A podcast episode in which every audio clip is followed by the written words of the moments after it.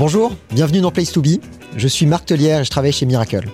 Ce podcast vise à explorer les différentes facettes du monde bouillonnant des plateformes B2B, qui est un sujet qui me passionne. Écosystème de vendeurs, facturation, paiement, connectivité. On va explorer tous ces sujets dans Place to Be.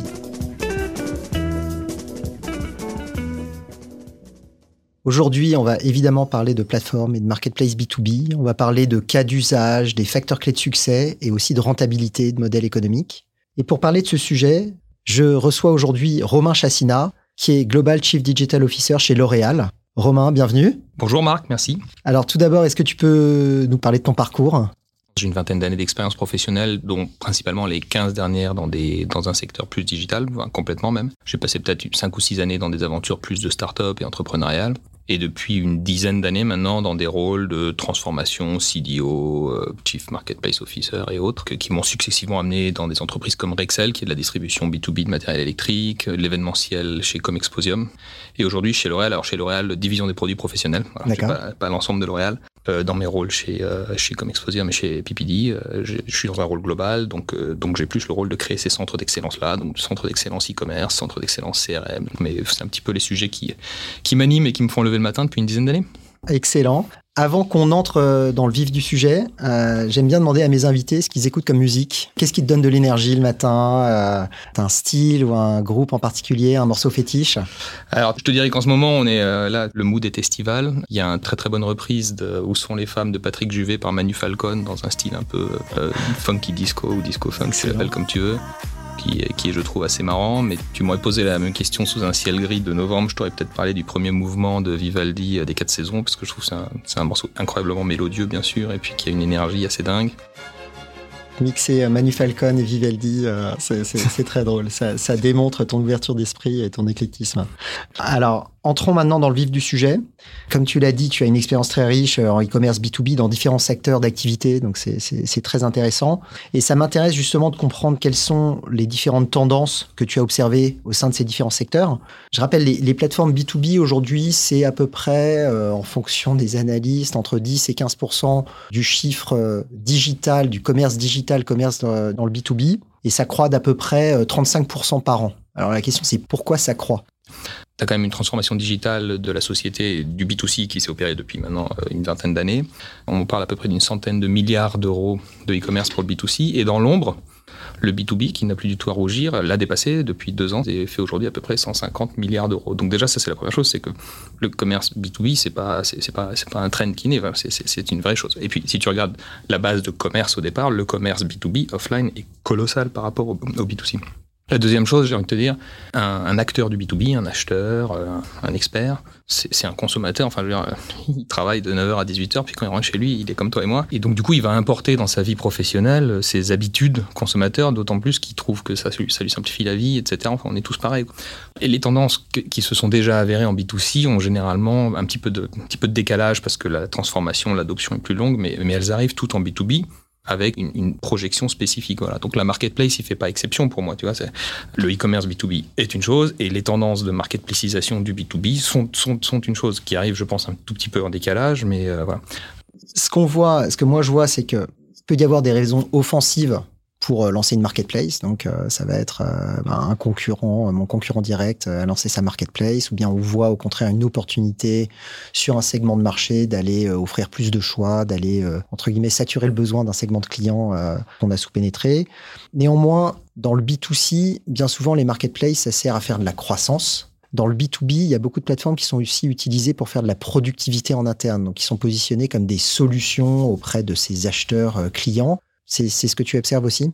Absolument, et je pense que c'est encore même un peu tôt aujourd'hui pour dire quels sont véritablement les trends qui vont s'installer. On, en voit qui naissent en B2B généralement. Tu une connaissance de ton client B2B qui est souvent très nettement supérieur en termes de data à ce que tu peux avoir en B2C. Le niveau de connaissance, il est, il est même au niveau de l'humain. C'est-à-dire qu'ils se connaissent, ils connaissent le prénom de leurs enfants, leur mariage, etc. Donc ça, c'est pas forcément des infos dont tu as besoin pour faire du commerce, quoique. Mais ils connaissent toutes leurs interactions, offline, online, euh, s'ils se connectent, s'ils appellent le customer care, s'ils sont, ils ont des litiges, ce sont des, des, des clients très fidèles, etc paradoxalement, quand tu connais aussi bien ton client, finalement, tu connais aussi bien l'offre que tu ne satisfais pas chez lui. Et donc, du coup, c'est normal que tu te poses la question d'aller satisfaire cette offre-là. Tu vois, si tu es un consommateur, tu achètes chez moi des lunettes de soleil, bon, je me doute que tu vas aller au soleil, mais est-ce que l'offre d'après, c'est un bonnet pour aller au ski ou un bikini pour aller à la plage? Si c'est en ce moment, je te dirais le bikini, mais, encore une fois, j'en sais rien. Le pro, tu as, tu as tout de suite une vision assez exhaustive de tout ce que tu ne satisfais pas chez lui et que tu pourrais tenter d'aller satisfaire. Donc déjà, il y a cette tentation-là qui est très forte. Inversement, la question dans le B2B qui vient juste derrière ça, c'est la question de la légitimité. Parce que justement, ce sont des professionnels, ils ont tendance à professionnaliser leurs achats. Et notamment, il y a une dimension conseil qui est très très forte. Donc du coup, je vends un électricien, je sais que l'électricien, il une fourgonnette. Il, il travaille avec moi à Rexel depuis 20 ans. Est-ce que pour autant, je suis légitime pour aller lui vendre des pneus pour sa fourgonnette la, la, tentation, elle est grande, c'est la question. Donc, derrière ça, j'ai envie de te dire qu'il y en a d'autres. Il, y a aussi le fait que d'étendre beaucoup plus ta, ton offre, ta sélection. Je pense aussi, en B2B, tu as encore plus le devoir d'être fidèle à ta proposition de valeur initiale. Je parle pas de ton offre, je parle de proposition de valeur. Tu as, aussi d'autres modèles qui arrivent qui sont plus des modèles qui s'appellent curated, si tu me passes l'anglicisme, ou en tout cas avec une sélection plus euh, aiguë qui viennent plus dans la, satisfaction et tu veux, la, stickiness du, client, dans lequel tu valorises peut-être davantage la connaissance accrue que tu vas avoir du comportement de ton client par rapport à d'autres catégories, etc. Et du coup, un meilleur profilage, une meilleure capacité à l'activer sur, ta, sur ton offre initiale. Puis enfin, tu as, des modèles de marketplace relationnel, de mise en relation, dans lesquels la proposition de valeur, c'est plus de, de, permettre dans un, dans un annuaire ou en tout cas dans, un, dans, dans une base de données connaissance client immense en B2B, de connecter les bons acheteurs avec les bons vendeurs sans forcément avoir la transaction online. Sans forcément avoir la transaction. Et dans ces cas-là, tu es plus voilà, sur une logique, euh, sur une logique de, bah, d'appartenance à un cercle. Quoi. Je te dirais peut-être qu'il y, a, y en a un que je vois pas encore trop, ou en tout cas pas trop dans le B2B, et qui est peut-être un peu l'absent, qui est plus l'intermédiation de services, pour le coup. Je dis pas que ça n'existe pas. Dans le B2B, c'est assez naturel d'imaginer l'extension entre un produit et un service. Il n'y a pas vraiment de vente de produits sans service dans le B2B. Donc du coup, tu as, aussi cette fusion du produit vers le service. Mais clairement, je pense que c'est une autre, c'est encore une autre catégorie qu'on va voir venir. En effet, les services, c'est plus difficile à digitaliser. Un, c'est que c'est plus difficile de standardiser l'offre. Et la deuxième chose, c'est que généralement, l'écosystème de vendeurs de services, euh, service provider, il est beaucoup plus fragmenté, souvent moins digitalisé, c'est des plus petites entreprises. Donc ça prend beaucoup de temps d'arriver à constituer une offre euh, de service. je suis tout à fait d'accord avec toi. Alors maintenant, euh, si, si, on parlait un peu d'argent, euh, comment est-ce qu'on gagne de l'argent dans les, dans les marketplaces euh, B2B mais comment, comment est-ce que tu construis un business plan au final? Voilà, C'est la, question à un million de dollars, je pense. J'ai pas, pas l'impression qu'il y ait un seul modèle ou one size fits all euh, en, en B2B. Et si on prend les différents modèles dont on parlait tout à l'heure, en fait, finalement, tu vas avoir différentes façons de le, de le, valoriser, parce que quelque part derrière ta question, c'est comment, comment est-ce que tu le valorises? Est-ce que, Comment tu gagnes de l'argent ou comment tu le valorises? Je, je, crois qu'il y a un de vos clients dans l'aviation, je, je, me souviens d'une histoire où ils avaient vendu un, un, produit, je sais pas si on parle encore d'un produit à ce niveau-là, à plusieurs centaines de milliers d'euros. Là-dessus, c'est pas très grave si tu fais pas un gros trafic, si à chaque fois que tu fais une vente, c'est quelques centaines de milliers d'euros, parce que du coup, tu, tu, gagnes quand même assez bien ta vie. Sinon, tu es plus dans le modèle dont je parlais tout à l'heure, où tu dis, bah, tu as une offre restreinte volontairement, mais du coup, tu, euh, tu, tu, tables sur le fait que tu auras une connaissance déjà une, expérience client qui va être augmentée, parce que de toute façon, il est, dans, un environnement super personnalisé, etc., euh, avec, quand même une extension d'offres. Et en plus de ça, toi, tu vas, aller beaucoup plus valoriser la connaissance client et les, données comportementales qui vont te permettre de mieux l'activer, de mieux le cibler, de mieux et d'augmenter in fine sa fameuse CLV, sa, valeur client sur le long terme. Sur, sur, euh, les modèles de maintenance, donc tu faisais référence ouais. à, à, des modèles dans l'aviation et plus généralement dans la maintenance, finalement, une des métriques que les gens cherchent à optimiser, c'est le taux d'indisponibilité des assets industriels. Donc finalement, en permettant d'aller sourcer plus rapidement des pièces détachées qui sont euh, parfois très difficiles à, à trouver, eh bien, on réduit le taux d'indisponibilité les pénalités qui sont Absolument. engendrées par l'indisponibilité des assets maintenus. Oui, c'est vrai. Donc, donc, du coup, tu es sur le même case que le B2C où euh, le out of stock te coûte cher, mais le out of stock, c'est plus parce que bah, tu veux pas rater le, euh, le, moment où ton consommateur il est chaud, si tu me passes l'expression, alors que là, c'est tu veux t'assurer que ton professionnel il paye pas des pénalités colossales parce qu'il lui manque un produit Exactement. pour travailler. Donc, c'est la même destination, puis c'est pas, la même, c'est pas le même point de départ. Et on voit également, de, je sais pas si tu as observé ça toi, mais il y a vraiment des gains de, de, de, de productivité que tu peux avoir aussi euh, en interne sur tes achats parce que tu peux, tu peux réduire finalement la durée pour, encore une fois, sourcer des, euh, des pièces qui vont être très spécialisées ou des produits très spécialisés. Tu peux réduire aussi le nombre d'interactions avec tes fournisseurs pour aller créer des catalogues produits. Absolument. Il peut y avoir des, des bénéfices, euh, entre guillemets, cachés que tu peux euh, inclure dans, dans, dans, ton BP quand tu réfléchis à un, un, projet de marketplace. Tout à fait, tout à fait. Si tu vas encore, euh, encore plus bas dans la cave, les, les fusions, acquisitions, intégrations d'entreprises, ça a un coût colossal colossal. Enfin, c'est souvent un coût masqué parce que tu le mets un peu dans un business plan, puis finalement après c'est des coûts qui explosent et puis tu les suis jamais vraiment, etc. Et puis après sur, sur les modèles relationnels, bon, je, pense que c'est encore embryonnaire, mais, mais j'ai l'impression qu'on va venir plus vers des modèles de retail media. Et pour le coup, quand, quand tu es dans ce modèle-là, tu es vraiment dans un modèle de connaissance, d'adéquation entre besoins et offres, etc. Et du coup, bah, tu es, assez, enfin, en tout cas, tu peux imaginer de développer un petit retail desk et puis de, de commencer à pousser du retail media sur ta, sur ta marque. Donc, retail media pour nos auditeurs, hein, la capacité à, à, monétiser son trafic, euh, la capacité à créer un, un, business de sponsor ads et, euh, et faire en sorte que euh, des vendeurs de marketplace ou des fournisseurs bident pour euh, des emplacements publicitaires sur son site. Exactement. Voilà. Ce qui, qui d'ailleurs est tout à fait valable aussi pour la marketplace plus top line dont on parle au début. Genre, mais, mais, mais, mais je pense que pour, celle, pour la marketplace relationnelle, c'est aussi, un, aussi un vecteur de, de rentabilité. Quoi. Ok, maintenant j'aimerais bien qu'on partage euh, quelques facteurs clés de succès ou recettes euh, avec nos auditeurs. Comment euh, maximiser les chances de succès? D'abord, bah, quand on parle d'une place de marché, il faut parler d'assortiment. Et, ce que je vois, c'est que dans le B2B, qualité, la qualité de la relation client est très très importante. On est face à des achats récurrents, face à des clients généralement qui sont très fidèles et qu'on connaît depuis longtemps. Donc il y a une certaine frilosité à, aller étendre la gamme. Donc comment est-ce qu'on fait pour trouver le bon équilibre entre finalement euh, la, nécessité ou l'envie d'aller étendre euh, la gamme pour satisfaire des besoins clients, mais en même temps euh, éviter de dégrader la qualité? Deuxième question, un million de dollars, je pense. on va être riche à la fin de la journée si on répond aux questions ton principe fondateur, c'est une, une, expérience client accrue par une offre accrue et du coup une rentabilité accrue et du coup euh, le, cercle vertueux. Je pense qu'en B2B, encore plus qu'en B2C, tu as la, la fidélité à ta proposition de valeur qui est véritablement ce que ton client vient chercher chez toi.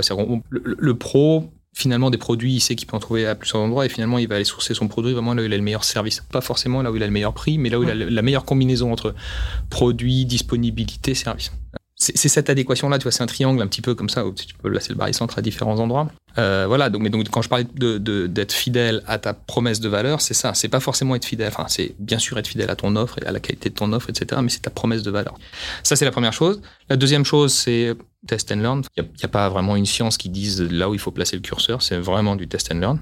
Et, et dans tous les cas, j'ai l'impression que c'est quand même, ça reste toujours une bonne idée, pour revenir sur l'offre, mais donc, je sais pas, chez un L'Oréal, par exemple, tu vas démarrer euh, par. Euh, bah, euh, tous les accessoires, par exemple, si, si tu parles de L'Oréal PPD, autour des produits de coloration, tu vas aller prendre tout ce qui sature, les, les, les, les, accessoires autour de ça, etc. Et puis après, et puis voilà, par cercle concentrique, tu vas aller. Tu vas aller vers du mobilier, vers. Voilà, on sait que le salon, typiquement, il a besoin d'éclairage, il a besoin d'une box internet, etc. Mais on va pas être jour 1, j'imagine, aller mettre. Voilà. Je vois bien qu'il y, a cette réflexion-là d'y aller par cercle concentrique.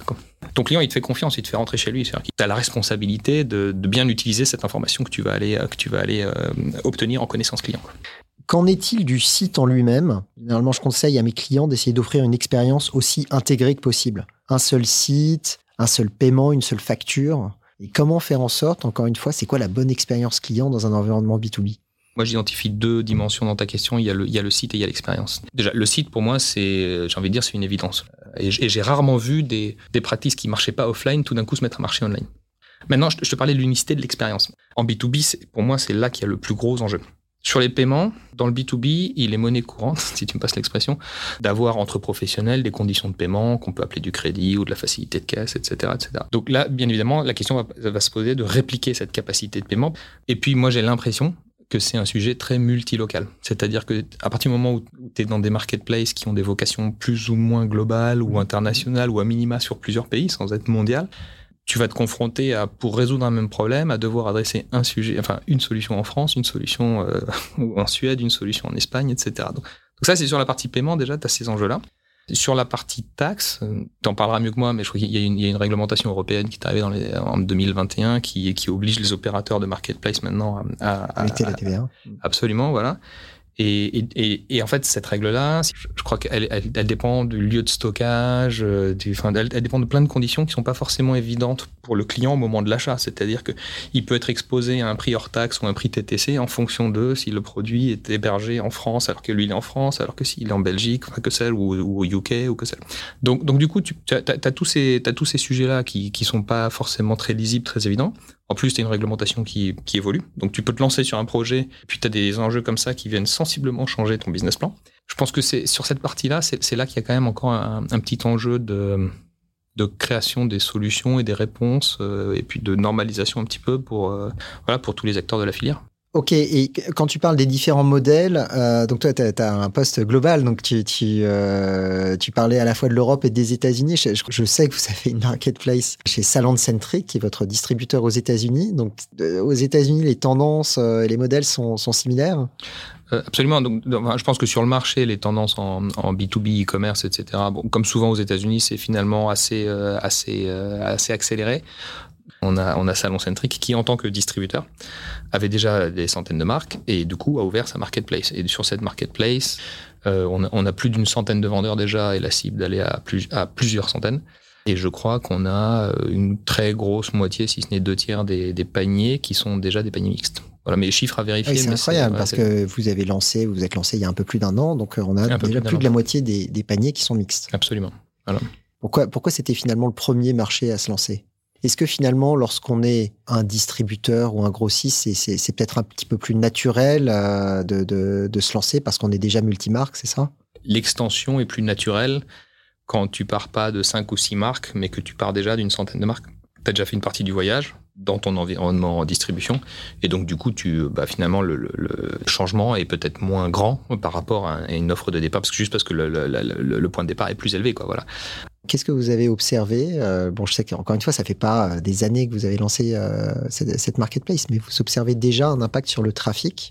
J'ai envie de te dire, ces sujets-là, ils sont quasiment mécaniques. Hein. C'est-à-dire que si tu as, si as 100 produits et que tu te mets à avoir 120 produits avec le même, le même niveau de qualité de product detail page, donc de page produit, avec les, mêmes, enfin, les mêmes nombres de visuels, la même qualité de visuel, le même détail dans la façon dont tu définis les produits et les spécificités techniques, etc c'est quasiment du linéaire. C'est-à-dire que si tu augmentes de 20% ton catalogue, à terme, tu augmentes de 20% ton trafic organique. Voire même un peu plus, parce qu'en plus, derrière, ça fait des petits. C'est des combinaisons. Sur, euh, sur Salon Centric, donc quelques trimestres après le lancement, quels sont les premiers enseignements euh, que, que tu en tires?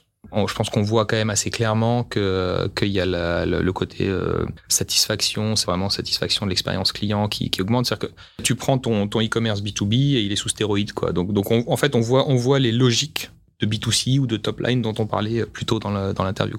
Est-ce qu'on peut parler un petit peu de l'organisation? Quels sont les rôles euh, auxquels on doit réfléchir dans une marketplace Qu'il faut forcément une armée pour euh, pour générer pour pour gérer pardon une marketplace en substance, si la question c'est est-ce, que tu as besoin d'embarquer à peu près toute ton organisation, pour moi, la réponse est un grand oui. Si, on prend la raison initiale, enfin, c'est, ton client. Dans, une démarche de marketplace, tu es euh, condamné d'une façon très positive, si tu veux, à délivrer une expérience absolument sans couture à ton client. Ça veut dire qu'il faut que tu aies une coordination parfaite entre, bien évidemment, ton offre, on en parlait tout à l'heure, ta stratégie éventuellement de, de, fidélisation, de points de loyauté, etc., tes animations marketing, euh, tes conditions commerciales, conditions de paiement, etc., etc., de crédit éventuellement. Logistique, euh, un petit peu moins parce que bon, mais, mais, mais, éventuellement, voilà. Et là, je viens de te citer peut-être cinq ou six départements qui, de façon classique dans les entreprises, ne, sont, ne reportent pas tous à la même, enfin, s'ils reportent tous au DG, mais en tout cas, ce, voilà, ce sont. Et, donc, du coup, tu, as dû absolument avoir un travail d'équipe, véritablement la main dans la main, parce que chacun porte une part de la responsabilité du succès. Les projets qui marchent sont des projets qui ont été vraiment pilotés comme des projets d'entreprise. Si c'est pas incarné, enfin si s'il n'est pas porté par le par le CEO, il faut qu'il soit sponsorisé avec un niveau de sponsorship qui est euh, qui est dans la moyenne très très haute des sponsorships. Et, sur les rôles, tu as vu, euh, donc on parle souvent, il faut des rôles pour aller euh, recruter des vendeurs, pour les onboarder, pour les animer. Tu as une perspective là-dessus? Au sein d'une équipe marketplace, tu veux dire? Bah, Là, j'ai envie de te dire, enfin oui, euh, oui, oui, il faut, il faut ces rôles absolument. Partant du principe qu'une marketplace, c'est l'extension d'un modèle de distributeur. Tout le monde n'est pas forcément distributeur avant de se lancer dans une marketplace, mais, mais, mais en tout cas, c'est des modèles proches de la distrib. Euh, le gros changement, c'est que du coup, ce qui avant était pour toi un, un fournisseur, enfin conceptuellement, c'est plus un fournisseur, c'est un client. Celui qui paye les factures de ta marketplace, c'est ton vendeur. Donc ton vendeur, c'est un client. Donc tu lui dois une forme d'expérience client à lui aussi, parce qu'on parle beaucoup de l'expérience client depuis tout à l'heure, mais l'expérience client de ton vendeur, elle est cruciale. Et d'ailleurs, lui, il vient parce qu'il trouve un bénéfice, sinon il n'a pas d'obligation à venir. Très intéressant. Je me souviens de Fred Mose, si je ne dis pas de bêtises, à l'époque où il était à la, à la Redoute, qui disait que Il avait commencé son aventure marketplace avec 70% de la, des ressources qui faisaient de la conquête commerciale des vendeurs et 30% qui faisaient la, gestion et le suivi, etc. Et il m'a dit en six mois, j'ai inversé complètement. et, il avait dit, mais j'étais passé de voilà à l'inverse à 30% qui faisaient de la conquête et 70% parce que parce que c'est mes clients, parce que je leur dois un service, parce que je dois aussi suivre ce qu'ils font pour mesurer ma promesse de valeur. Donc c'est une triangulation, on se tient pas à la barbichette. De la même façon que tu veux les suivre de près pour t'assurer qu'ils délivrent, tu leur dois aussi un suivi pour t'assurer qu'ils soient heureux. Et, et ces rôles-là, pour le coup, je pense, oui, ils sont très spécifiques au modèle de marketplace. Euh, et, donc, s'ils n'existent pas d'une façon ou d'une autre dans l'entreprise, il faut les créer. Ah, c'est très, très intéressant. J'aimerais bien qu'on creuse. Donc, tu as dit que dans une marketplace, finalement, tu dois passer d'un mode de, gestion euh, fournisseur euh, classique à un modèle où finalement tes fournisseurs deviennent tes clients. Et, donc, il faut avoir une proposition de valeur auprès de ces, de ces vendeurs de marketplace. Qu'est-ce qu'eux recherchent? Qu'est-ce que tu peux leur offrir pour te différencier aussi? Parce que, encore une fois, c'est un, mécanisme de mmh conquête commerciale. Donc, euh. Cette mécanique-là, elle est, elle est peut-être plus proche de la mécanique d'acquisition aussi de vendeurs sur du euh, B2C. C'est-à-dire que, in fine, vis-à-vis d'un vendeur comme ça, si tu es une marketplace, on peut dire en simplifiant que tu es, un super shopping mall. Qu'est-ce qui fait que tu vas être séduit pour aller payer cher un emplacement dans un centre commercial et éventuellement même une commission sur tes ventes, qui est exactement le modèle qu'on retrouve sur les marketplaces d'ailleurs c'est parce qu'on te promet qu'il y a un trafic qualifié, quantitatif et qualifié, que c'est une catégorie, je sais pas, CSP++, que c'est dans un bon, c'est dans, dans l'ouest de Paris, ou que sais-je, ou en tout cas dans un emplacement où les gens euh, ont de la capacité, de, de, des pouvoirs d'achat, etc., etc. Donc, tu bénéficies d'un ensemble, d'un écosystème qui t'apporte de la valeur à toi, vendeur, qui fait que, en fait, as, entre guillemets, juste à faire ton métier. C'est-à-dire que tu arrives, tu poses ton offre, et puis tu mets ta caisse, et puis tu, tu, tu vends. Si j'importe ça en ligne, c'est un petit peu la même logique. C'est-à-dire qu'en ligne, la promesse que tu as vis-à-vis d'eux, c'est de dire, bah, tu sais, j'ai du trafic, il est qualifié, il est aussi quantitatif. Troisième chose aussi, je suis un acteur digne de confiance. Je, je, te garantis que, que je suis quelqu'un de sérieux. J'ai le souvenir de l'année dernière d'avoir discuté avec des gens de Booking que j'avais eu le plaisir de rencontrer. Et en fait, ils s'étaient rendu compte qu'il y avait un, il y avait une opportunité à saisir entre le consommateur qui veulent booker le plus tôt possible leurs vacances pour l'année prochaine, mais idéalement, t'aimerais décaisser le plus tard possible. Et, l'hôtelier, c'est un peu l'inverse, c'est-à-dire qu'il aime bien garder une flexibilité jusqu'au plus tard parce qu'il sait que le prix de son hôtel va, augmenter, etc. Mais il a envie d'avoir le, paiement le plus tôt possible parce qu'il veut de la trésorerie. Et Booking, ils se sont dit, mais en fait, nous, là, on est une position de tour de contrôle pour aller offrir un service de financement. Donc, ils ont développé leur service de financement où, en fait, ils mettent une petite partie du fil là-dedans qui va aller couvrir ce risque-là. C'est un dollar pour tout le monde. Et en fait, pour l'hôtelier, il est payé tôt et Booking offre une flexibilité. Et toi, t'es débité tard, etc. Et, et le risque entre le moment où toi, t'as booké et le moment où euh, tu es débité, c'est Booking qui le porte. Ok. Moi, je retiens que euh, les plateformes B2B se développent. Il y, a différents cas d'usage qui peuvent être euh, soit autour de la croissance, comme ce qu'on observe dans le monde du B2C, mais aussi il faut bien réfléchir à toutes les adjacences et les bénéfices qu'il peut y avoir en termes de productivité. C'est très très important de réfléchir à l'expérience client, la, la, la, cohésion avec euh, l'image de marque et la, la promesse client euh, de l'opérateur euh, historique. Et ensuite, ces marketplaces, elles nécessitent des nouveaux rôles, notamment autour de la capacité à recruter, à fidéliser des vendeurs, la capacité à, à satisfaire ces vendeurs et aussi à les, à les traiter comme des clients. Donc c'est vraiment des points très importants auxquels il faut réfléchir quand on lance sa place de marché. Romain, c'était passionnant. merci d'avoir partagé ton expérience. Un grand merci. Merci à vous. Merci à tous euh, d'avoir écouté ce nouvel épisode de Place to Be. Je vous donne rendez-vous au prochain épisode.